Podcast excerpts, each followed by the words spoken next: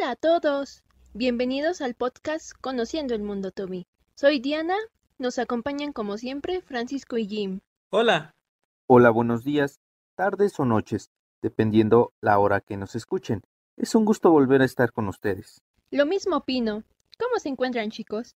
Bien, con algo de calor. Sí, jaja, es un día muy caluroso.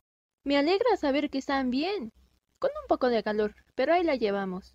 Hoy continuaremos con esta serie de podcast llamado Conociendo el Mundo Tommy. Nuevamente nosotros tres, los estudiantes de la Universidad Autónoma del Estado de México. Con ustedes Diana. Hola chicos, para servirles. Francisco. Hola, mucho gusto volver a estar con ustedes.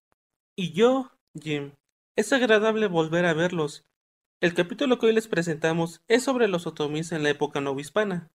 Sí, hoy les hablaremos sobre los otomís y su papel en la conquista, la pacificación, importancia de los primeros siglos del virreinato y su participación durante esta época en la que dominaron los españoles, aunque hemos dividido nuestro episodio en dos partes. En la primera parte abarcaremos desde la conquista hasta el final del siglo XVI, es decir, aproximadamente entre los años de 1521 al 1600. Y en la segunda parte hablaremos sobre los siglos XVII, XVIII y los comienzos del XIX, o sea, desde el 1600 al 1800, pero no les arruinaremos la sorpresa. Vaya, estoy muy emocionado. Este es un tema muy interesante, ¿no lo creen? Es decir, ¿Cómo vivieron los otomíes durante la época posterior a la conquista de México? Puede que tengan ciertas preguntas y curiosidad sobre el tema. Para eso estamos hoy aquí, para explicárselos y hacerlos reflexionar en torno a esta época. Los temas que hoy trataremos son la conquista española de 1519 a 1521, siguiendo con la conquista del Valle de Toluca. Después hablaremos sobre la evangelización, sometimiento y pacificación posteriormente los otomís como defensa ante los chichimecas y finalmente la vida cotidiana de los otomís durante los siglos XVI y XVII. Bueno, daremos apertura a este podcast con la historia del descubrimiento de América, para que entendamos qué sucedió y cuál es el antecedente más antiguo a la caída de México Tenochtitlán. En el año de 1492, Cristóbal Colón, un genovés, propuso encontrar una ruta marítima que llegase desde Europa hasta Asia, pues los otomanos, un pueblo de Medio Oriente, había conquistado el Mediterráneo. Tras una ardua negociación, Colón recibió el apoyo de los reyes católicos de España, Isabel y Fernando. Poco después se puso en marcha su exploración. Tras un arduo viaje y al borde de un motín por parte de la tripulación, llegaron a tierra firme, las islas del continente americano. Poco después continuaron nuevos viajes exploraciones y comenzó la invasión a las islas del Caribe y las Andillas. Pero, antes de continuar, Jim, debemos hablar sobre el término indio, pues era una palabra muy común en este episodio. Cuando llegó Colón a las Antillas en 1492, estaba convencido de que estas islas formaban parte de la India o eran cercanas a ella, entonces por ello decidió llamar a los naturales de la zona indios, y con este nombre se les designó a los naturales de todo el continente también a las leyes, pueblos, comunidades e instituciones que se instauraron en el mismo.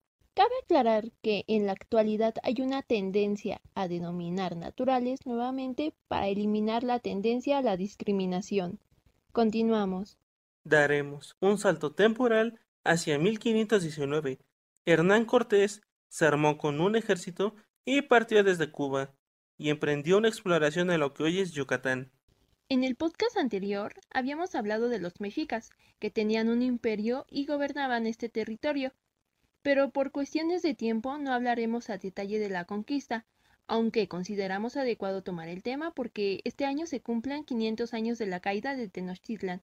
Y ahora pasamos con lo que nos importa, los otomís. Sí, Diana. ¿No creen que es curioso? Es decir, hace 500 años, la Ciudad de México Tenochtitlan cayó gracias al sitio de los españoles junto con los indígenas que se sublevaron a los mexicas y apoyaron a los conquistadores. Continuando, sabemos que Hernán Cortés llegó a las playas de Veracruz y de Yucatán, pacificó a los grupos de indios que encontraron y ellos le contaron a Cortés sobre la existencia de un poderoso reino, o al menos es lo que él entendió.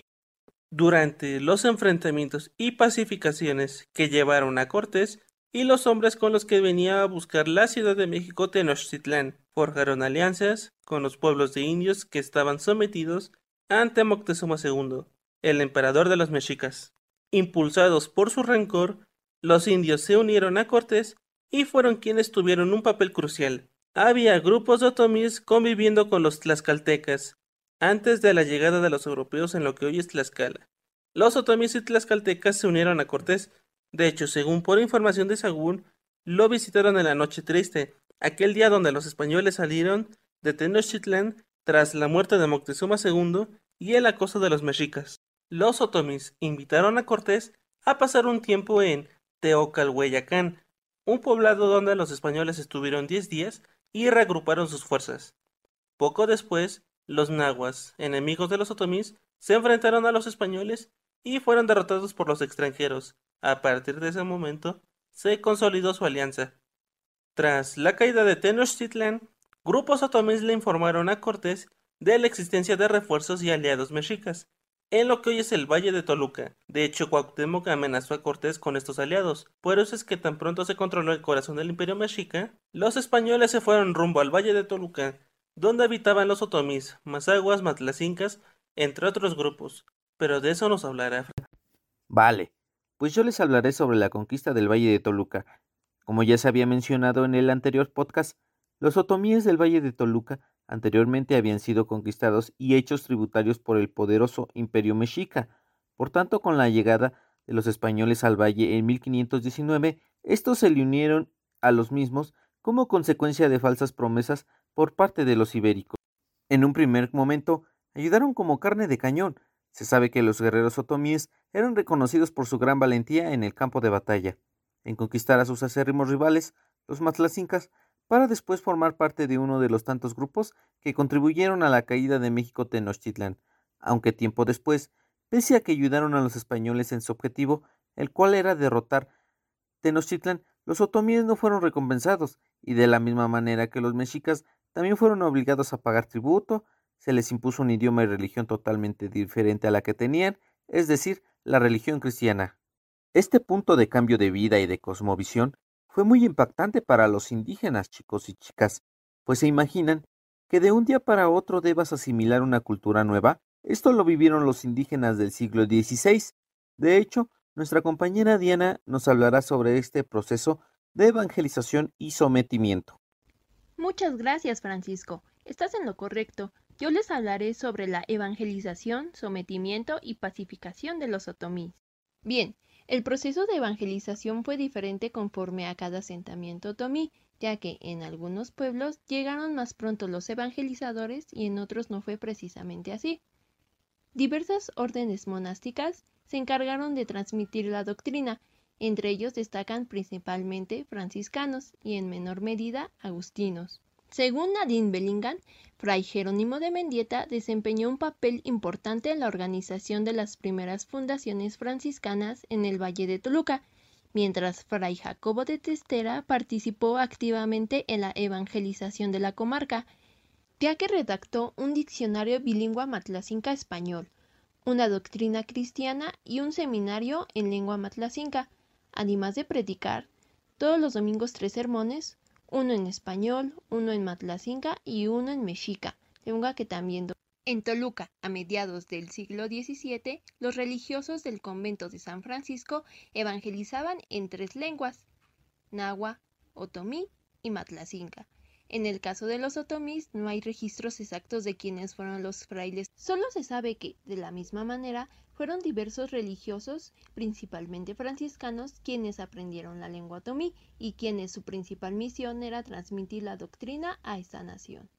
Conforme a su llegada, propusieron a los habitantes de cada pueblo que construyeran parroquias, por lo cual encontraron respuesta favorable en algunos integrantes, mientras que en otros se resistieron, ya que se negaban a abandonar su antigua religión. Se dice que estos rebeldes eran castigados con tablazos en la espalda, esto me impresionó muchísimo. Ahora, pasamos al siguiente punto, los otomís como defensa ante los chichimecas del 1550 al 1600. Esto es muy interesante chicos. Dos décadas después de la conquista de México Tenochtitlán, se emprendieron exploraciones hacia el norte, sur y centro de México. Los españoles sometieron a muchas de las culturas que se les oponían, se hicieron avances para intentar convertirlos al cristianismo y eventualmente llegó la etapa de colonización donde los indios pacificados ayudaban en las exploraciones, entre ellos los otomíes, mayas, pero los más importantes, los tlaxcaltecas.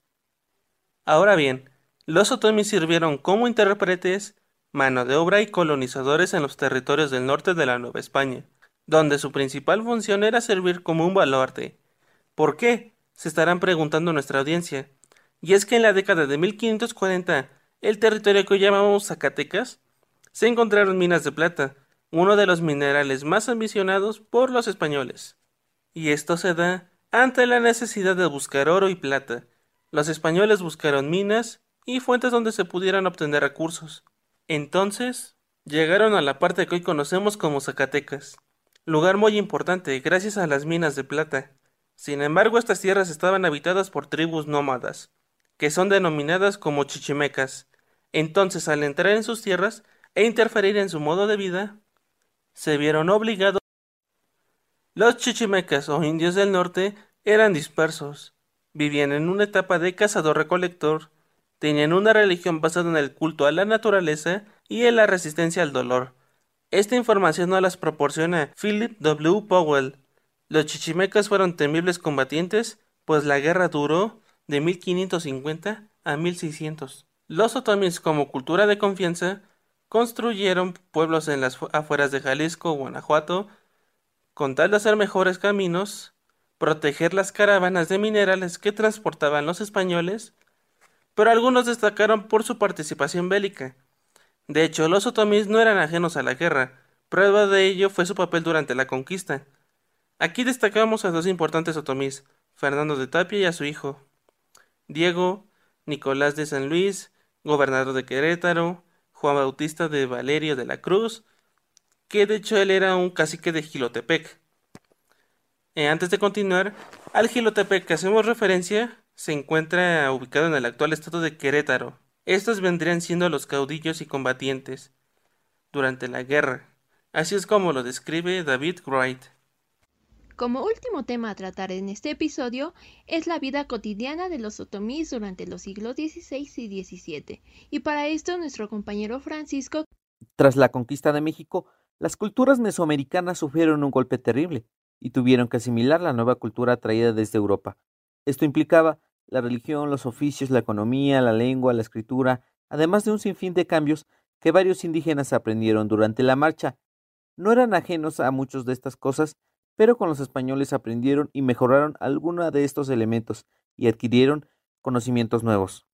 Como ya se mencionó anteriormente, la vida de los otomíes no cambió mucho conforme a la conquista de América, a razón de que solo cambiaron de tributarios, aunque el mundo que les rodeaba se fue diversificando, nuevas instituciones, nuevos caciques, nuevas calidades se sumaron a la Nueva España, entre ellos los ibéricos y los esclavos traídos desde África.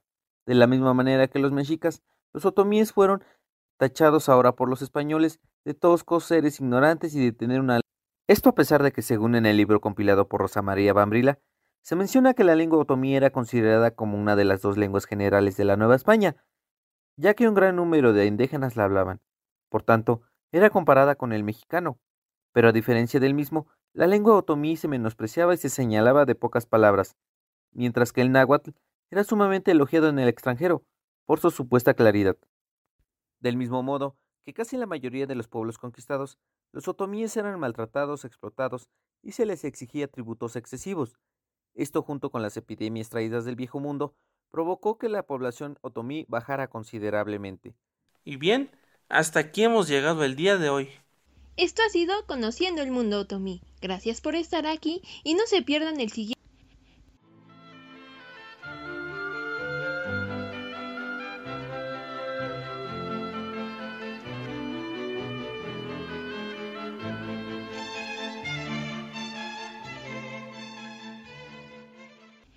Si desean conocer un poco más sobre esta cultura, les dejaremos los títulos de las obras y autores que consultamos para la elaboración de este segundo episodio.